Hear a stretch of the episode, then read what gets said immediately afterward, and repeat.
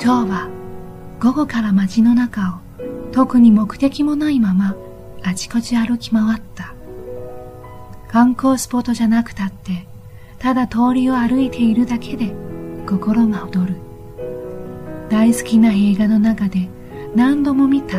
憧れの街がそのままここにあるんだもの。ヒールをコツコツ音立てて歩く美しい女性の後ろを歩いてたら、なんだかまるでスクリーンの向こう側の世界の住人になったみたいで、自然と背筋が伸びた。ウィンドウに映った自分の姿を見ると、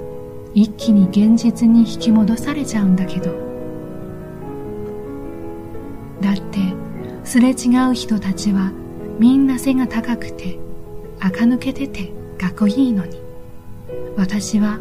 メガネにジーンズに白すぎる新品のスニーカーのジンチクリうわなんという野暮たさいい大人なんだからもう少しぐらい学校つけてくればよかったかな。東京の複雑の地下鉄に比べたらパリのメトロは慣れてしまえばとってもわかりやすい。1から14号線まで難しい名前はついてなくて数字だけってところがシンプルで外国人にはありがたい。いちいち料金を確認しなくても市内ならどれだけ乗っても1.6ユーロ。メトロの切符の10枚包み物をカルネという。でも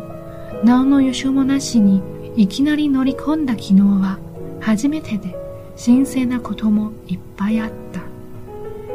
例えば車内アナウンサーが全くないこと。ホームの看板には日本みたいに前後の駅名までは書いていないし英語表記もない。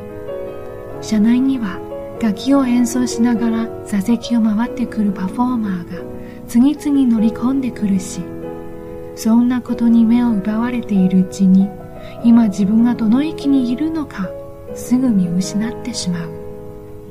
それからドアの開閉を乗客が自分で行うということも知らなかった。ボタンをジンと押すタイプもあればガジンとレバーを引く形のもある。